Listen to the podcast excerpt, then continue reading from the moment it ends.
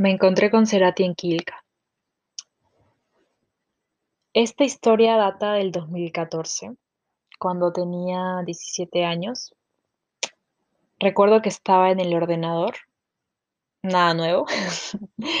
estaba en el ordenador escuchando música, era de madrugada y mi papá estaba enfadado conmigo porque pues evidentemente su hija tenía que ir a dormir, mañana tenía que despertarse temprano, ¿no? No podía quedarse sin desayunar, ¿no?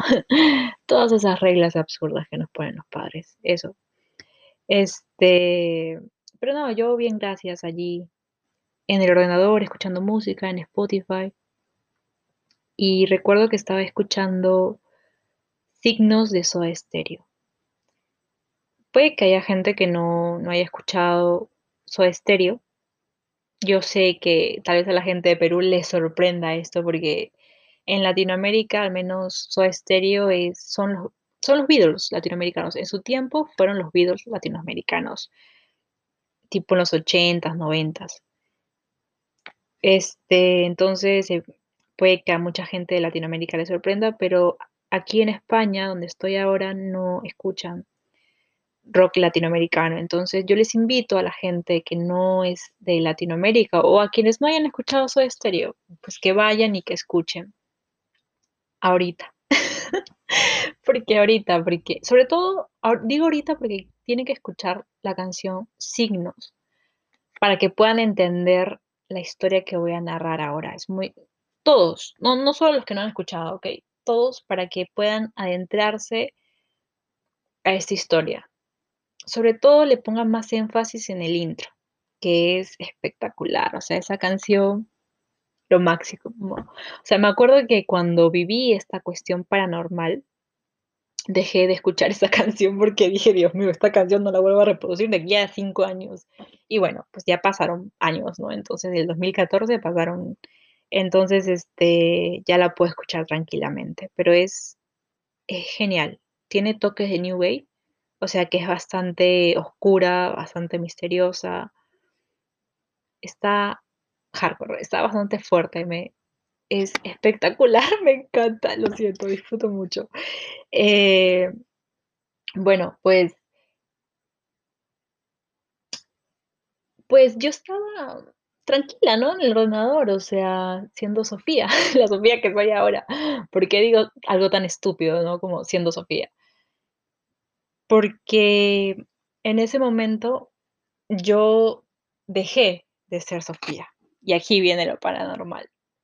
Ustedes dirán que, pues, ¿qué es dejar de ser Sofía, no? ¿Qué es dejar de ser uno mismo? Pues para mí representó a mis 17 años es salir de mi conciencia de Sofía, ¿no? De reconocerme como Sofía, como la persona que, que soy y que tiene una tal historia de vida, ¿no? Todas mis vivencias que he pasado y que me hacen ahora hablar y ser la persona que soy, ¿no? Entonces me salí de esa conciencia y me traspasé y me trasladé a, una, a la conciencia de un hombre de treinta y tantos años, alto, mm, medio delgado, que caminaba por el centro de Lima. O sea, me sentí así, ¿sabes? O sea, el, mm, el espacio que estoy mencionando, que es el centro de Lima, que para quienes no lo conocen, les invito a que busquen una foto para que vean de cuál es el ambiente que estoy hablando. Este, este espacio lo digo como referencia, ¿no? La sensación que me daba, ¿no? Y a mí la sensación que me produce, pues es, es, como el New Age, ya le he dicho, o sea, el centro de Lima para mí es el, como el New, eh, New Age, o sea, me gusta, me atrapa, pero me da miedo. Entonces, este, nada, estaba, e, era este hombre, ¿no? Que estaba allí. Y recuerdo, digo recuerdo, porque ya no me vivo desde, no desde esa experiencia, ¿no? Recuerdo que este hombre se sentía un fracasado, un sin vida, una, era una persona que estaba deprimida y que profundamente triste, que ya no quería vivir, no porque la vida la agobiara, sino porque realmente había fracasado ante alguien. ¿Qué quiere decir esto? Que esta persona era una persona que dependía de alguien, dependiente, al menos dependía del valor de esta persona.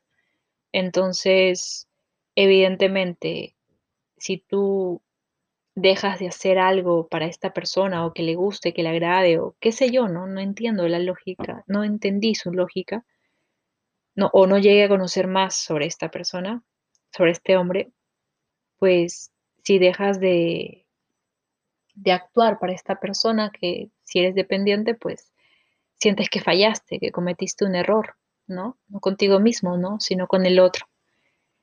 Entonces, este, este hombre sentía que había cometido un error para otro, ¿no? Para quien era dependiente. En este caso, este hombre era dependiente para una mujer. O sea, no sé si era su madre, su novia, no lo sé. Pero se sentía amarrado, atado a ella. Y era una sensación horrible. Yo nunca lo había sentido. O sea, una sensación que de, de que prácticamente se iba a ir a matar. O sea, era una sensación bastante fuerte, ¿no? Entonces, este, que caminaba por Quílica, ¿no? Que es una parte del centro de Lima. Y, y recuerdo que este hombre, al parecer, había matado a alguien. O sea, sí. Al parecer era un asesino. Mm, no, no, creo de muchas personas, pero sí de uno. Al menos de uno. puedo asegurar una muerte que había cometido este hombre y que estaba muy relacionado con el hecho de haber fracasado y de haber cometido un error.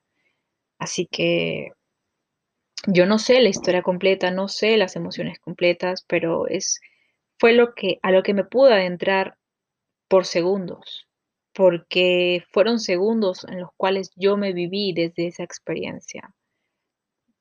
O sea, recalco mucho esto, ¿no? De, de, la conciencia de, de quién soy yo, Sofía, y de la conciencia que quién era este hombre, ¿no? O sea, es totalmente diferente, no solo porque yo me sienta de una determinada manera, sino por, por mi historia de vida, ¿no? Entonces, este, este hombre pues se olía muerte, olía muerte no solo de sí mismo, sino también de porque era un potencial asesino o un asesino, ¿no? Entonces, recuerdo que la música de Soda Stereo estaba allí de fondo y yo en una, al, al haber estado en contacto con esa sensación de muerte, ¿no? Y, una profunda depresión, dije, o sea, volví, volví a mí yo. O sea, dije nada, no, volví a mí yo. O sea, fue súper rápido. En unos segundos, el intro creo que hasta todavía seguía sonando. Y, y volví a mí yo, a, quien habla ahora, ¿no? A Sofía, mm, peruana, ¿no? De, de, una determinada nacionalidad, con una experiencia de vida. O sea, volví a mí yo y dije, a la mierda todo. me voy a dormir. me voy a hacer caso a mi papá. me fui, me fui corriendo a mi cuarto, la verdad, súper asustada, apagué el ordenador, no quería saber más de esto, estuve en shock por varios minutos y, y nada, eh, recuerdo que se lo comenté a un amigo, a un viejo amigo, con quien ya no hablo, pero me encantaría hablar con él, pero bueno, nada, ¿no? Ya no, ya no está mi vida, no esta persona. Este, se lo comenté y bueno, nos pusimos a charlar sobre este tema, me calmé, la verdad, porque le dimos una explicación lógica a esto, ¿no? Y hablamos sobre la sensibilidad musical y que a veces eh, si uno tiene una, una sensibilidad musical fuerte, pues evidentemente puede llegar a sentir muchas cosas. y es cierto, yo o sea, escucho música y, o sea, siento un baile de emociones increíble, me dejo llevar. Creo que es el único ámbito donde me dejo llevar. Pero bueno, este, nada, después de esa racionalización me calmé, me calmé totalmente. Pero nada, amigos, esta es la historia paranormal que les quería compartir. Eh, fue 100% real, de verdad, no fue una fantasía y quiero, antes de acabar, quiero recalcar esto, que no fue una fantasía, porque yo estuve con los ojos abiertos y fue por unos segundos, o sea, no es que haya sido toda la canción que, que me quedé allí imaginando, pensando, no, fueron unos segundos, o sea, ahí tú te das cuenta, ¿no? Que, o sea, en unos segundos uno no puede fantasear tanto, ¿entiendes? O sea, yo me viví desde esa experiencia y me salí de, de Sofía, o sea, de, de quién soy y de qué están hablando, o sea, yo ahora me vivo desde yo, o sea, es, fue una despersonalización total. ¿Ok? Pero bueno, solo me ha pasado una vez en la vida, espero que no vuelva a pasar, la verdad para mí fue bastante fuerte. Ahora lo recuerdo como una historia chévere, ¿no? Porque a nadie le pasa ese tipo de cosas siempre, ¿no? No espero que me pase más, por favor. Pero, pero pues sí, ¿no? O sea, es en su momento, claro, lo tengo ahora como un recuerdo, un recuerdo de mi vida, a pesar de que no lo sienta, porque no, no sea mi vida, si no haya sido algo que viví fuera de mí.